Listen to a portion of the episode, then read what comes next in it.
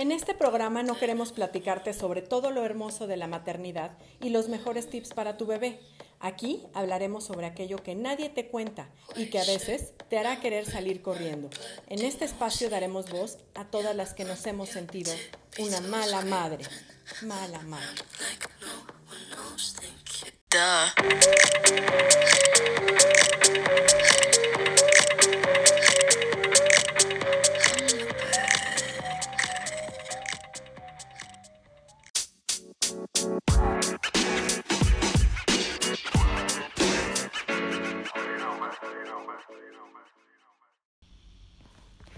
Hola, ¿qué tal? Muy buenas tardes. Pues eh, me da mucho gusto, como siempre, recibirlos en un podcast más de Crónicas de Mala Madre.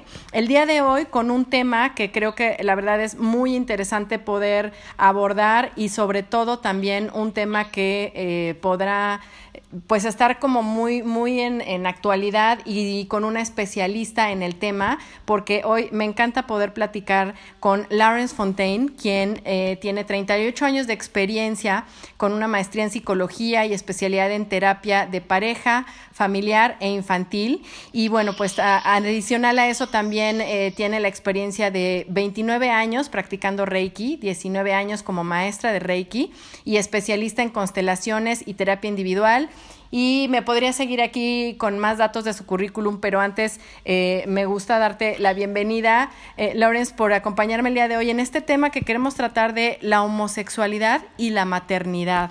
Así es que, pues, bienvenida. Ay, muchas gracias, Adriana. Es un placer estar aquí contigo.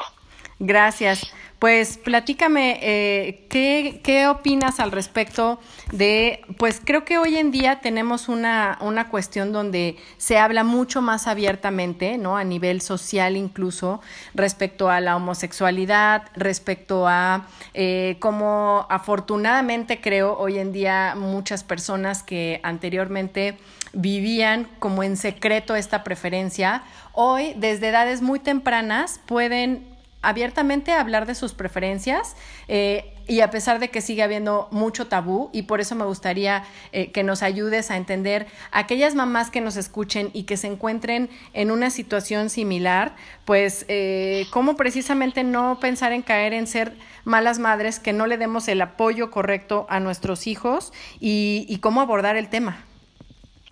Bueno, nada más eso, ¿verdad? Sí, así de sencillo. bueno, mira, la, lo que lo que me parece muy importante es que la homosexualidad es parte de la sexualidad, ¿no?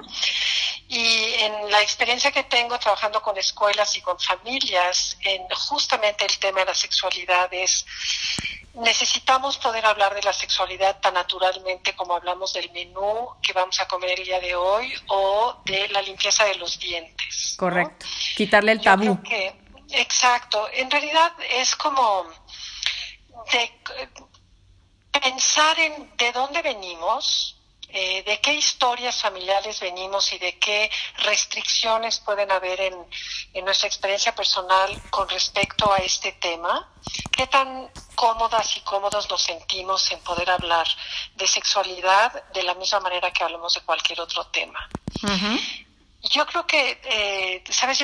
cuando estabas hablando estaba recordando el programa de William Grace, ¿no? De hace muchos años ya, que fue uno de los primeros programas que yo me acuerdo ver en la televisión que hablaban de o se referían a la homosexualidad como parte de eh, una relación entre amigos. Sí y cómo los medios han favorecido el hablar de la homosexualidad y de todas las diversas formas de expresar la sexualidad de una manera que hace que los jóvenes sobre todo tengan más posibilidades de internalizar eso como algo que tiene que ver con la sexualidad humana.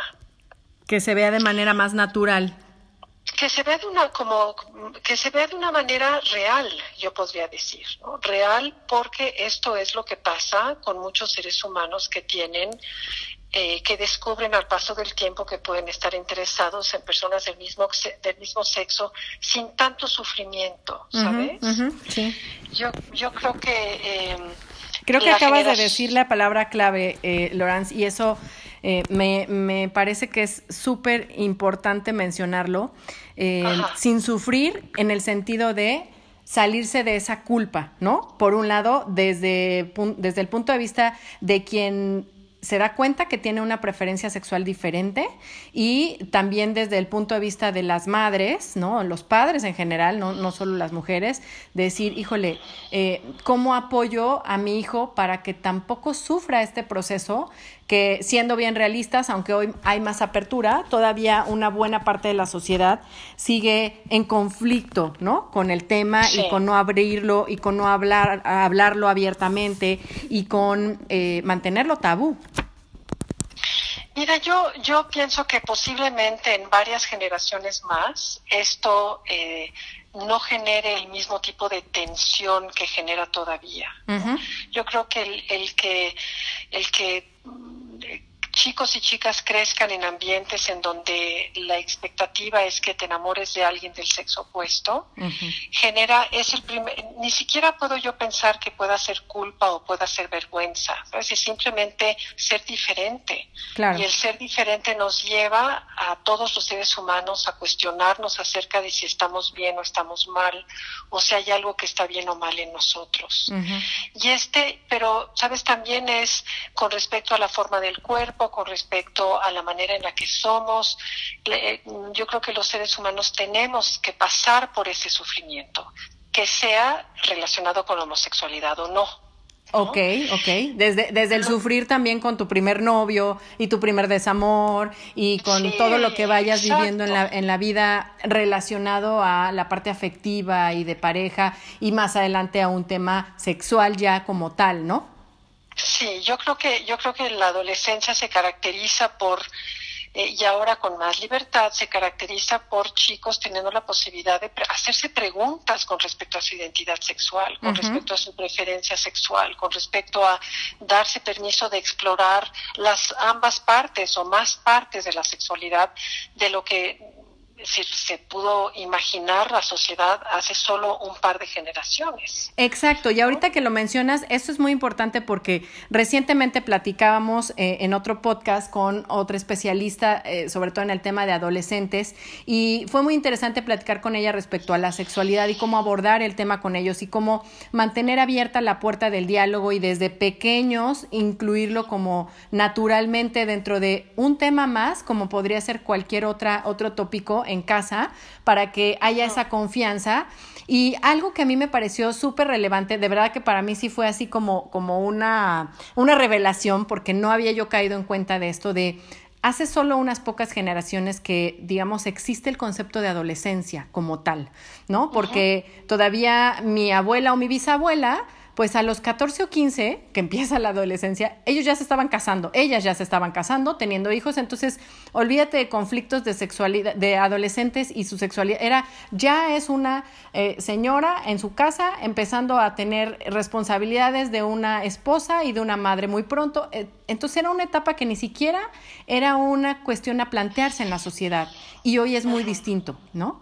Claro, claro. Entonces, ¿cómo, cómo eh, eh, ahí como mamá, como decíamos, abordar el tema y plantearlo de manera natural desde tener el canal abierto, independientemente de que eh, tu hijo se pregunte o no, o tenga estas dudas, y que también es algo normal, que en algún punto diga, híjole, tengo dudas de si estaré teniendo una tendencia homosexual o no, y cómo eso no les cause un conflicto y sepan que es parte del proceso de ir descubriendo todo esto.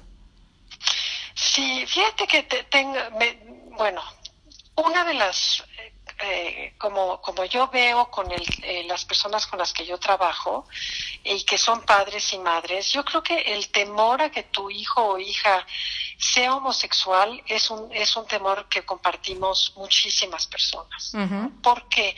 Porque independientemente de lo que puede significar la homosexualidad, lo que menos queremos es que nuestros hijos padezcan o sufran más de lo que ya de todas maneras como seres humanos venimos a vivir y gran parte de esta experiencia humana está relacionada con el dolor. Por supuesto. Entonces, el hecho de que yo piense que mi hijo puede ser homosexual y de, y de lo que esto puede implicar en su vida socialmente, religiosamente, eh, familiarmente, que es todo, todas las implicaciones que puede llegar a tener aún, aún poner su vida en peligro, eh, es algo que como mamá o como papá tenemos, tenemos esos miedos. Fíjate que yo, yo pienso que el, la historia familiar, las relaciones familiares, tienen su como su cuota de dolor. No podemos, no podemos librar a nuestros hijos de sufrir, de tener dolor, de tener que pasar por crisis de identidades que van a llevarlos a, yo siento que es como forjar los metales, ¿sabes? Esto es algo que nos forja como seres humanos. Y es algo que debemos tener muy claro las mamás, de así como no puedes evitar que cuando esté aprendiendo a andar en bici se va a caer y se va a raspar un par de veces las rodillas y no puede, es parte del proceso de aprender, ¿no? Sentir ese, cómo va a sentir para que a la próxima identifique antes de y probablemente pueda evitar más fácil la caída.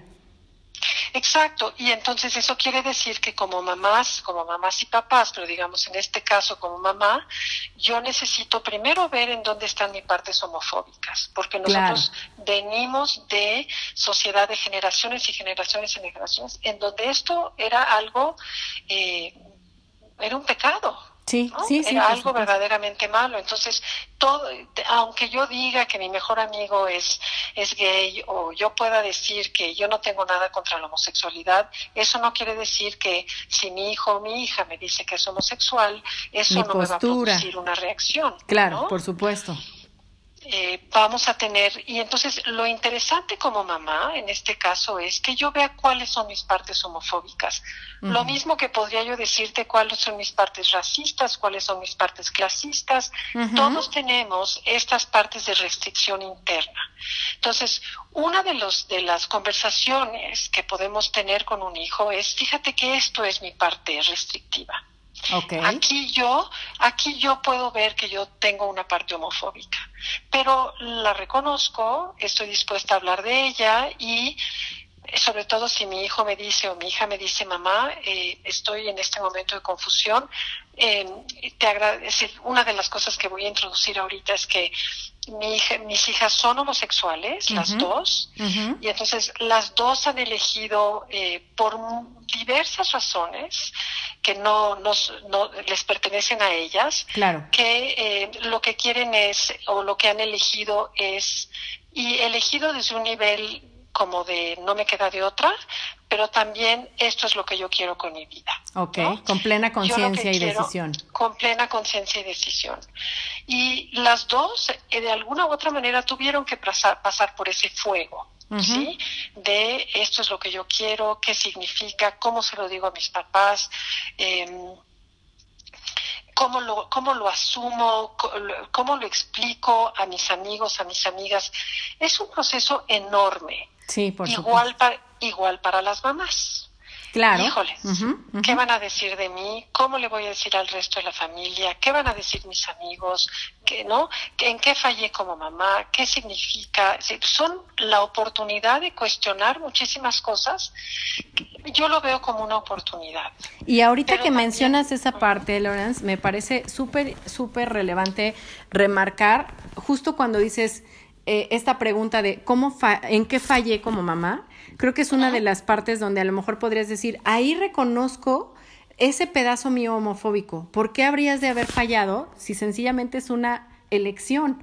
¿no? Es algo que no te compete a ti y no está, o sea, te estás agregando a lo mejor una responsabilidad adicional porque tú no decides eh, ¿cuál va a ser la preferencia de tus hijos? Como por qué, por qué habrías de sentirte que fallas, ¿me explico?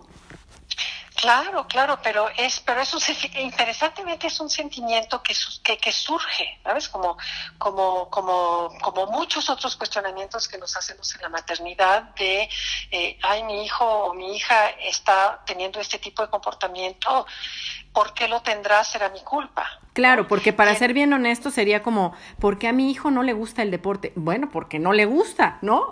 este, porque es parte de su personalidad, es parte de su esencia de su carácter. Exactamente, así es. Sí, entonces yo creo que el, lo que yo he visto es que la, esta es una oportunidad para que toda la familia trabaje. ¿no? Entonces, yo veo, eh, he tenido la oportunidad de trabajar con mamás, por ejemplo, cuyos hijos eh, hombres les dijeron que eran, eh, que les gustaban los hombres y que eran homosexuales. Generalmente ya estos hijos con una actividad emocional, sexual, social dentro del mundo homosexual. Entonces, estas mamás tenían que vivir lo que eso significaba para ella, seré abuela, no seré abuela, mi hijo nunca se va a casar, qué es lo que quiero decir, qué dice de mí, es porque yo, algunas de ellas porque no estaba viviendo con un papá, otras de ellas porque el papá había sido de una manera u otra, ¿no? Entonces, yo creo que ese periodo de autocuestionamiento es esencial.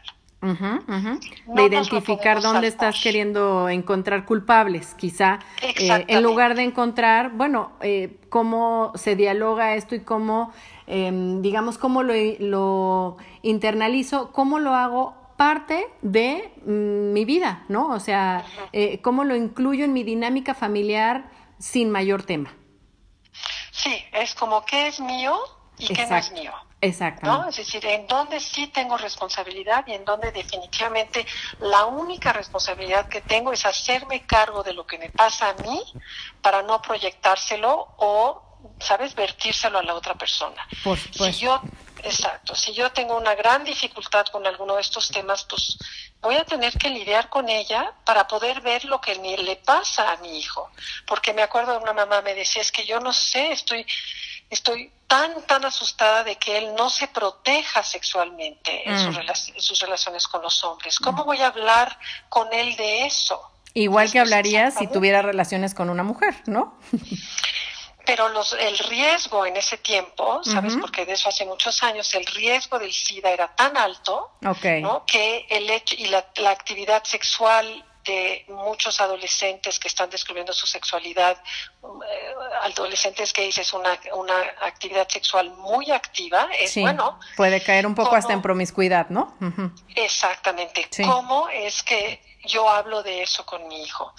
Y estas, estas son, estos son eh, temas que a mí me parecen una vez que atravesamos nuestra propia dificultad, son temas absolutamente necesarios y vitales. Revitalizamos la relación cuando hablamos de eso. Cuando entramos en esos, en esas arenas de conversación cuando nuestro, con nuestros hijos. Y a lo mejor lo que vale la pena resaltar también es que si nosotros eh, probablemente somos quienes puedan ir dejando abierta, muy claramente abierta la posibilidad de hablar del tema con ellos, les podremos dar mucha paz mental a que el día que probablemente se lo lleguen a cuestionar o probablemente no, eh, pero que ellos no tengan ese temor a decir, híjole, ¿cómo va a reaccionar mi mamá el día que yo le plantee esta situación? Eh, tengo esa incertidumbre, no sé eh, si tiene una postura al respecto porque no es un tema que se haya platicado en casa, porque a lo mejor no tenemos amigos o familiares cercanos que me den ese punto de referencia, decir, bueno, tengo un amigo de mis papás que es gay y que ellos han platicado abiertamente el tema y tengo a lo mejor más tranquilidad de poder abrirlo. Cuando no hay esos puntos de referencia, eh, creo que les damos mucha paz si abrimos el tema con ellos a decir, bueno, esta es mi postura, como decías. Sí, esta es mi postura y la responsabilidad del adulto evidentemente es informarse. Por supuesto. ¿no? Es hacerse cargo de lo que le pasa, e informarse para poder ser una fuente de información adecuada, digamos, ¿no? y esto es lo mismo con la sexualidad, ¿ves? Yo tengo que estar perfecta, es decir, no perfectamente, pero muy, muy cómoda, ¿no? Hablando de sexualidad para que mis hijos puedan sentir esa comodidad de acercarse a mí, entonces tengo que estar informada. Claro. Y lo mismo sucede con este tema, ¿no? Entonces, eh, y a la vez, evidentemente, en, en mi caso, por ejemplo, yo aprendí mucho de mis hijas. Sí, claro. ¿No? Y, por ejemplo, mi hija menor, aprendió mucho de su hermana mayor, ¿no? Me acuerdo que me decía, Ma, yo quise a muchos chicos, era tenía 18, 19 años, 17. Decía, yo traté de salir con chicos, traté de salir con chicos y en la desesperación, ¿no? De que no me respondían, no, simplemente no había lo que yo estaba buscando, le dije a mi hermana, pues entonces, introdúceme al mundo en el que estás tú para ver si allí puedo encontrar algo con lo que resueno más. Okay. Entonces, no es que ella creció diciendo, ah, a mí no me gustan los niños, sino creció lo intentó y después encontró que en su relación con las mujeres podía encontrar un terreno en común mucho más profundo. Bueno, pues esa es otra de las maneras, digamos, ¿no? En que, en que esto se puede abordar. Y para mí, el, sabes, es un continuo aprendizaje. Es, bueno, mamá, voy a, sabes, yo creo que me gustan las mujeres, voy a ver de qué se trata. Entonces, pues yo tuve que ir a terapia, tuve que trabajar ese tema, tuve que ver qué pasaba conmigo, de qué manera podía estar disponible y no fue fácil, ¿eh? seguro, sí, seguro que sí. Eh, eh, los años de experiencia de terapia familiar, Aplicados a uno mismo no siempre son tan fáciles. Sí, claro. No es lo mismo. Por supuesto, sí, puedo imaginar que sí. Y fíjate que ahorita que mencionas esa parte, eh, me gustaría que me des como tu, tu, opinión profesional al respecto. En algunas pláticas que yo he tenido con amigas, con mamás, eh, de pronto surge la idea de decir, es que yo ya no sé si efectivamente es que hoy el tema se abre, que hoy la gente siente menos... Eh, eh, no tiene problema en, abiertamente hablar de su preferencia y eh, es algo que pues estamos evolucionando, digamos, socialmente en ese ámbito. O realmente es una moda, lo entrecomillo, ¿no? Es una parte en que los jóvenes hoy escuchan tanto hablar al respecto, cosa que antes no pasaba porque todos estos temas estaban prohibidos. Y entonces eh, es un poco el huevo la gallina, ¿no? El decir, ¿será que ellos intentan explorar esto porque lo oyen tanto al respecto del tema, porque oyen sobre el orgullo gay, porque oyen sobre la marcha, que se les abre una posibilidad que nunca se habrían planteado si el tema no estuviera sobre la mesa? ¿O efectivamente es algo en lo que nadie podría influir y pues realmente cada uno nacemos con esta personalidad y preferencia y qué opinas al respecto? Fíjate que bueno, es una, eh, podremos pasarnos un buen rato hablando de esto. Yo creo que son muchos factores. Yo creo que son factores, efectivamente, hay factores como colectivos, en donde se abre la posibilidad de explorar la sexualidad mucho más ampliamente. Yo creo que también estamos viviendo una época en la cual, es decir, puedo hablar de la alimentación y las hormonas que comemos dentro del alimento, los alimentos que consumimos normalmente que afecta también el desarrollo, lo vemos en desarrollo prematuro en la sexualidad de niñas, en niños, ¿no? Como hay, hay muchos cambios hormonales a partir de también el ambiente en el que vivimos. Y yo creo los estímulos hasta de, de medios este, audiovisuales y demás. Ajá. Y yo creo que hay otra parte en la cual eh, tenemos eh, mucha más libertad como seres humanos, estas generaciones en particular, para poder eh, como ser más ¿no? que estar encajonados en lo que se dictaminó durante muchísimas generaciones, siglos, de lo que tenía que ser un hombre, lo que tenía que ser una mujer. Cuando mencionas que una chica de 14 años ya era una mujer, ya podía tener, era madre, ¿no? Muchas veces muy temprano y tenía que hacerse cargo de la familia me parece que, que pues no había opciones para poder explorar nada. No, nada. Con respecto a, ni el hombre ni la mujer con respecto a sí mismos. Ni siquiera había chance de cuestionárselo, ¿no? Y, y además de, es decir, tener como un abanico mucho más limitado de opciones, cuando hoy se habla no solo de homosexualidad, sino de bisexualidad, pansexualidad, ¿no? Ahora ya no solamente es hablar de eh, gays o de lesbianas y homosexuales, sino, eh, pues, yo la verdad es que todavía ni siquiera me aprendo esto em, que se menciona como LGBT con no sé cuántas adicionales más, eh, porque ya son muchas las opciones, no es solo una o dos. Sí, sí, y yo, yo, sabes, no tengo una, como una opinión que pueda incluir todo esto, lo que sí veo es que puede haber también confusión, ¿no? Porque justamente está habiendo como tanta posibilidad de manejar la genética, de, ¿sabes?, manejar las hormonas, de tener esta sensación de que puedes escoger lo que quieres ser, que yo creo que es parte del reto que tienen eh, las, es decir, como mis hijas ya están en, ya están definidas, pero las generaciones más, más chicas, ¿no? Que ya tienen, están en sus treintas, pero las generaciones más chicas yo creo que van a tener más desafíos como para poder definir su identidad.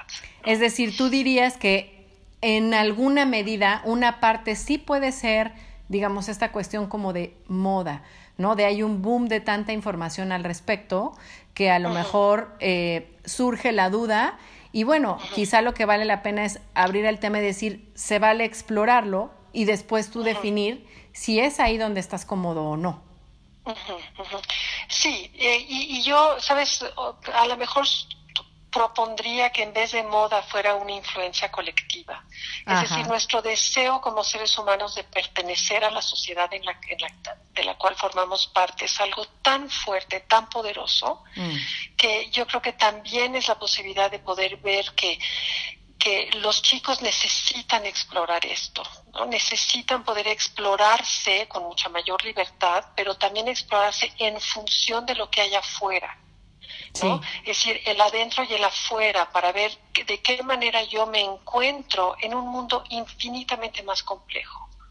infinitamente más complejo. Sí, y ahí, sí creo que, como dices, eh, eh, es inclusive, digamos, adaptarnos como en esta paternidad y maternidad moderna, así como generaciones anteriores no tenían el reto de qué pasa con las redes sociales y todo lo que esto influye en muchos sentidos. Bueno, también anteriormente la homosexualidad no estaba como un tema sobre la mesa para hablar abiertamente, hoy sí lo está. Entonces hay que incluirlo dentro de tus aspectos a tratar y a, a dialogar como maternidad.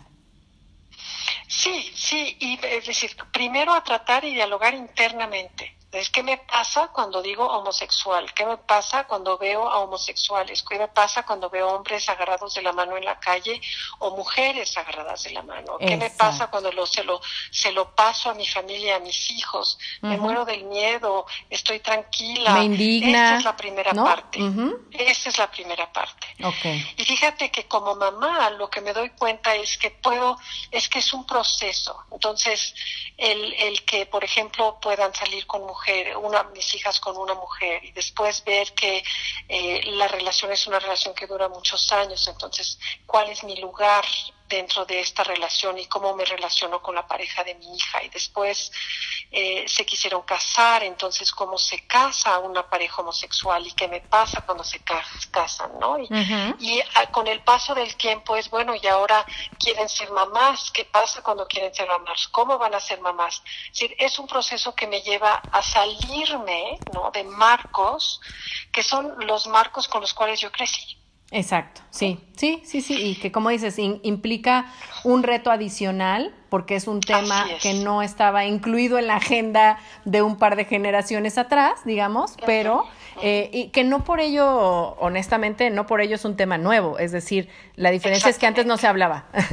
Y la diferencia es que antes sí había mucho sufrimiento involucrado de quienes tenían que vivir una relación en secreto, a escondidas, de este, inventarse algunos cuentos en casa o reprimirlo al máximo y decir me voy al convento porque definitivamente no digo e, e, es, un ejemplo a lo mejor este exagerado porque me parece que es muy válido quien definitivamente decía tomar ese camino y no por esas razones pero sí eh, algunos casos donde era más una cuestión de reprimirlo y no hablarlo y esconderlo en un cajón no, y además de ser llevado a la cárcel, pena de muerte, es decir, de que la vida, la vida, la vida corría, de la persona corría peligro, si eso se sabía, eh, si, si, si salía a la, a la luz, ¿no? Sí. Yo creo que debe haber habido bueno, sí, sabemos, ¿no? Todo lo que pudo, todo el sufrimiento que esto puede causar. Claro, bueno, tristemente hoy en día todavía hay zonas del mundo donde, este, digo, es indignante saberlo, pero así es, donde efectivamente sigue siendo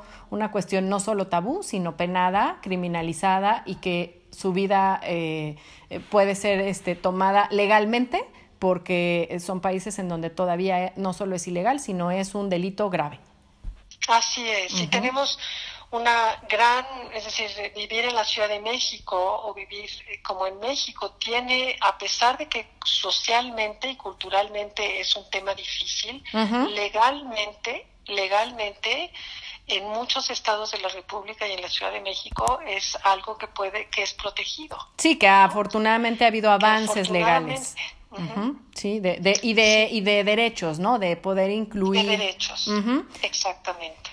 Y yo, entonces por eso, regresando un poco al anterior, yo creo que es un camino que, que, es, que es un camino vivo. Es un camino que continue, continuamente va evolucionando y que el hecho de que hablemos de homosexualidad con nuestros hijos no los va a llevar a ser homosexuales. Ese es el punto importante, ¿no? Que, que, que em, es decir, puede haber referencias al respecto, pero cómo es que ni siquiera me gustaría usar la palabra naturalizar, porque no es que sea antinatural, pero más bien eh, hacer hacerlo cotidiano o un tema más como cualquier otro a tratar en casa sin eh, vivir con el temor de decir es que esto, y a lo mejor al contrario, aprovechar ese boom, por así llamarlo, de que el tema esté presente en muchos ámbitos, hasta políticos, hasta de reformas sociales y, y legislaciones y como sea, y que existan estos eventos masivos y demás, para tomarlo como un pretexto y poder abrir el tema en casa con nuestros hijos y decir,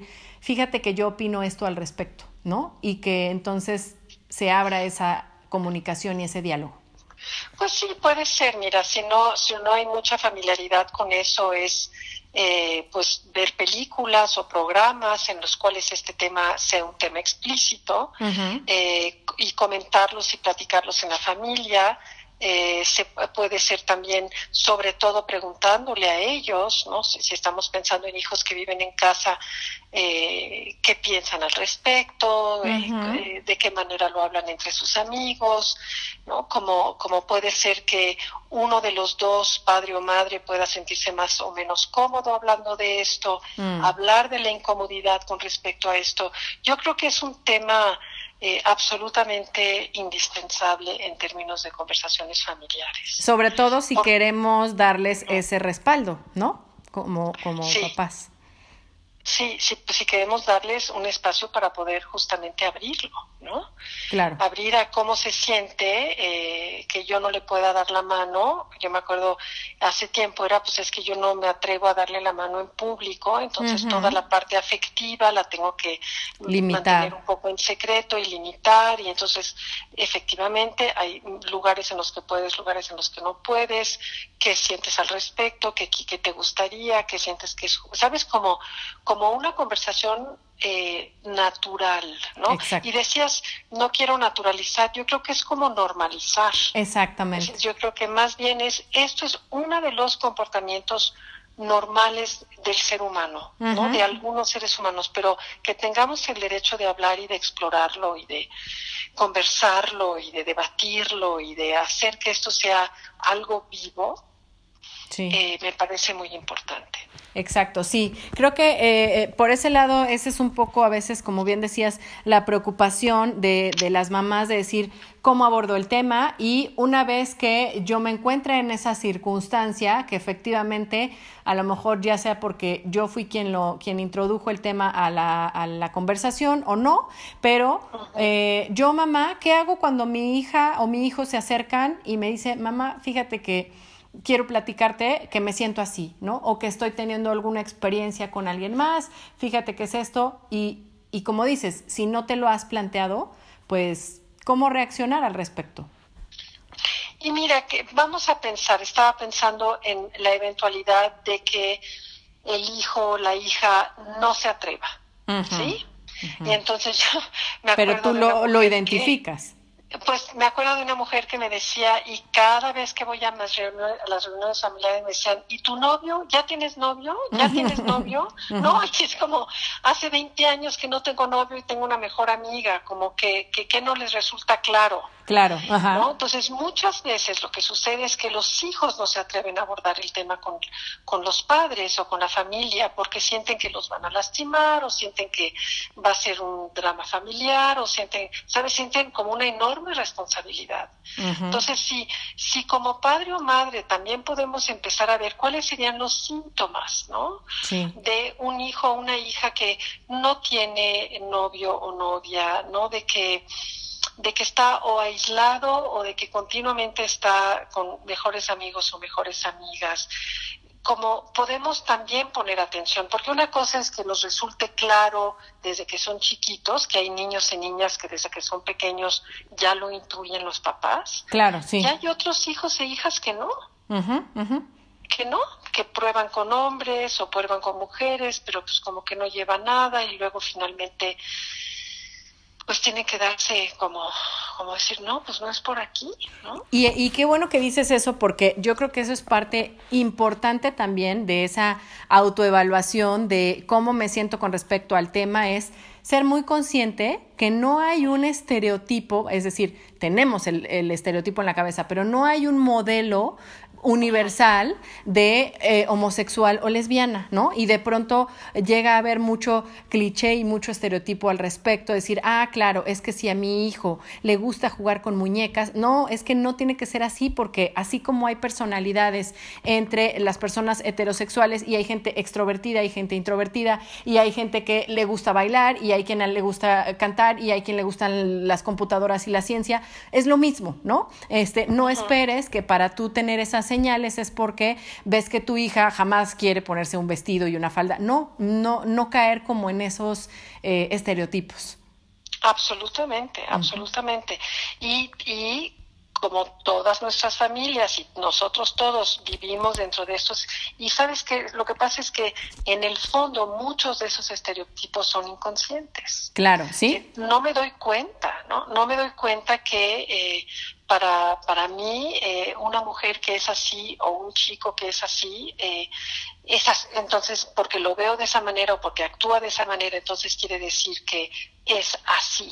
Exacto. Entonces, si yo, yo durante mucho, mucho tiempo tuve una escuela y veía a los niños que eran más sensibles, que tenían pues, el fútbol, bueno, jamás, ¿no? No se iban a meter a una cancha de fútbol, pero les gustaba. Me acuerdo, en algún momento tenía un niño maravilloso que le encantaba jugar con las niñas, porque las niñas jugaban al banco, a la tienda, claro.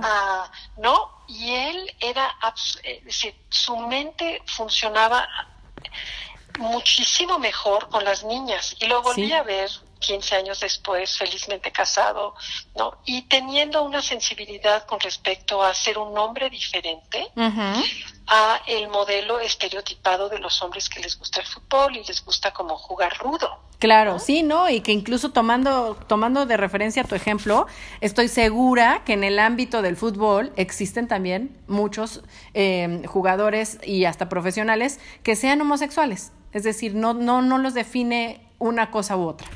Ah, sí, sí, estoy pensando en, en estas leyes, ¿no? Que han sido tan difíciles en, en Estados Unidos para reconocer que los soldados, para reconocer la homosexualidad en, en el ejército, ¿no? con los soldados norteamericanos. Es bueno, es que esto una cosa no tiene que ver con la otra. A pesar de, de ser una sociedad que desde hace mucho más tiempo trae el tema más abierto, ¿no?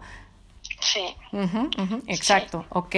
Pues eh, la verdad es que creo que eh, me ha encantado platicar contigo respecto a este tema, Laurence, y ojalá y podamos eh, seguir abordando otros más, porque sé que tu vasta experiencia y todos, todos estos años en este mundo al respecto de, de, la psicología y de la terapia y demás, pues tienes muchísimo que puedas compartir con nosotros y me encantará volverte a invitar en otro de los temas que, que nos ayude y nos aporte tanto tu experiencia. Eh, yo quiero pensar que este le deja también una ventana a que las mamás eh, nos podamos plantear esta situación y decir, claro, y desde que nuestros niños son pequeños, la base es abrir la comunicación, es como, como siempre lo menciono en este podcast, justamente el nombre de eh, las crónicas de mala madre. No queremos ser mala madre y la mejor forma de no serlo y no sentirnos es librándonos de la culpa y un gran camino es la información, ¿no? Tener como toda la información al respecto posible de diferentes temas y ámbitos que nos permitan eh, no sentirnos pues desarmadas. Sí, absolutamente, absolutamente. Pues muchísimas gracias, Lorenz. Por favor, compártenos tus datos de contacto para que la gente que quiera eh, acercarse y poder tener ya sea una terapia o saber respecto a eh, todas las otras cuestiones que tú haces de constelaciones y de Reiki y demás, ¿dónde pueden eh, tener más información y contacto contigo? Mira, puedo darte una página de Facebook. Sí eh, que es, eh, y a lo mejor Laurence, Laurence, Alima, se escribe A-L-W-M-A, Fontaine, Laurence Alima Fontaine, allí es una página pública, me pueden mandar un inbox y yo con muchísimo gusto les contesto. Perfecto. Eh, y un correo electrónico que es alima, lo mismo, A-L-W-M-A-F-O, alimafo, arroba gmail.com. Perfecto, Lorenz. Muchísimas gracias. Yo de todas maneras compartiré también en nuestras redes sociales de Crónicas de Mala Madre en Instagram y en Facebook tus datos para que tengan dónde ponerse en contacto y pues me encantará que, eh, nos podamos eh, conectar en otra ocasión y platicar al respecto de otro tema. Eh, me encanta que estés aquí. La verdad es que sabes que además tengo una, un aprecio muy especial por ti porque siempre eres alguien con quien se conversa delicioso pues ojalá y también quienes nos escuchan encuentren ese mismo, eh, ese mismo gusto en escucharte y en tener como toda esta referencia al respecto de un tema tan sensible como este. Bueno, querida, ha sido un placer estar aquí contigo y con todos tus radios, tus radios, tus escuchantes más bien. Exacto, no escuchas. Perfecto. Mil gracias, Lorenz, un abrazo, estaremos en contacto y gracias a todos ustedes por escucharnos en este episodio. Por favor, compártanlo con quienes ustedes crean que les puede interesar y síganos en nuestras redes sociales. Muchísimas gracias. Eh, soy Adriana Lozada y nos escuchamos en un próximo episodio. Chao.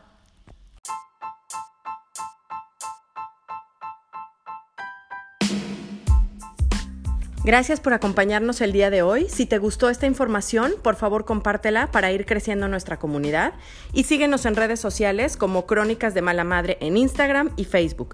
Ahí compartiremos más información y datos de nuestros invitados y puedes buscar un nuevo tema cada martes, porque no eres la única que se ha sentido una mala madre.